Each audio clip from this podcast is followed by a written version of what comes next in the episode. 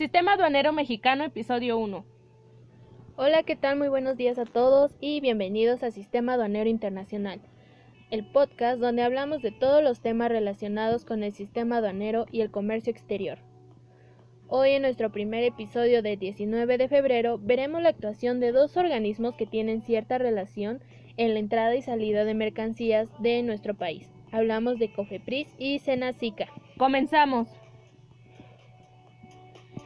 Es probable que sepas que muchos de los productos que utilizamos cotidianamente, como aparatos electrónicos, ropa, juguetes, incluso abarrotes, provienen de otros países. Bueno, pues esto sucede gracias al intercambio comercial que se realiza entre las naciones.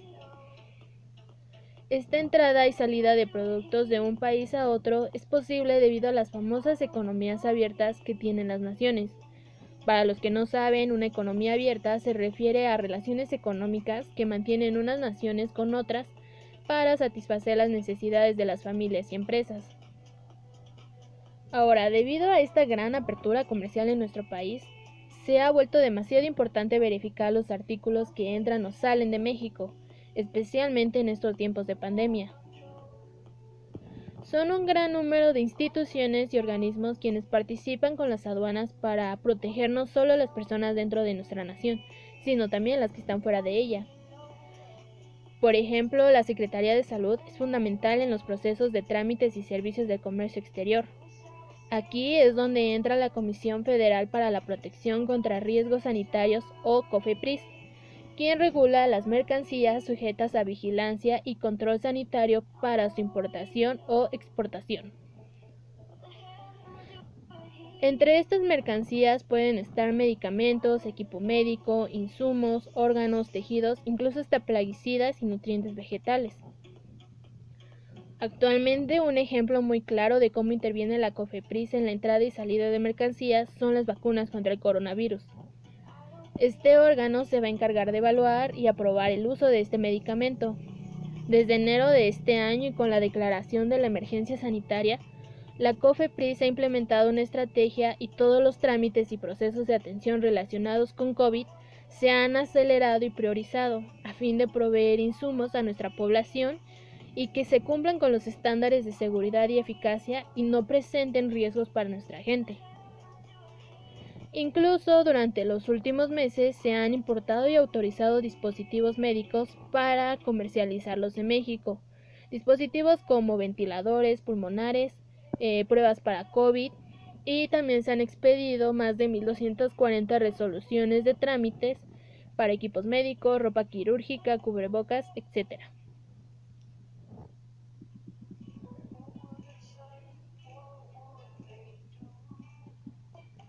Eh, ahora, el otro organismo del que vamos a hablar es el Servicio Nacional de Sanidad, Inocuidad y Calidad Agroalimentaria, conocido como SENACICA.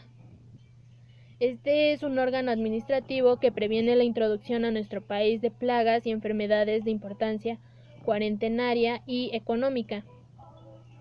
Evita que puedan afectar los recursos agrícolas, acuícolas y pecuarios. El SENA-SICA interviene en una entrada y salida de mercancías a través de un control sanitario que se hace tanto importaciones como exportaciones, reexportaciones y bueno, todo esto está sustentado con ordenamientos legales. Los procesos de SENA-SICA implican una serie de trámites y requisitos documentales que los importadores deben cumplir para que se autorice el ingreso de sus mercancías. Por ejemplo, si una persona, digamos de España, decide ingresar a nuestro país, tiene que declarar cualquier animal o mercancía de origen animal o vegetal.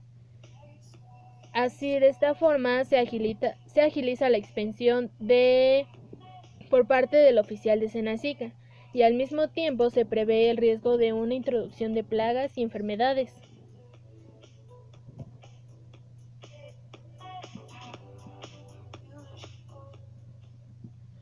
Bueno, una vez analizado lo anterior, puedo decir que la participación de ambos organismos en las aduanas son importantes, y no solo estos dos.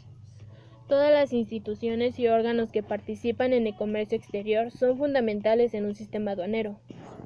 Cabe resaltar que una internalización de mercancías encierra importantes desafíos y oportunidades, no solo para el sector salud, sino también otras áreas como educación, tecnología, etc. Y pues proteger a la población y su economía es un argumento legítimo para restringir la importación de ciertos productos o alimentos. Pero pues no por eso debemos usar este tipo de precauciones como una barrera al comercio.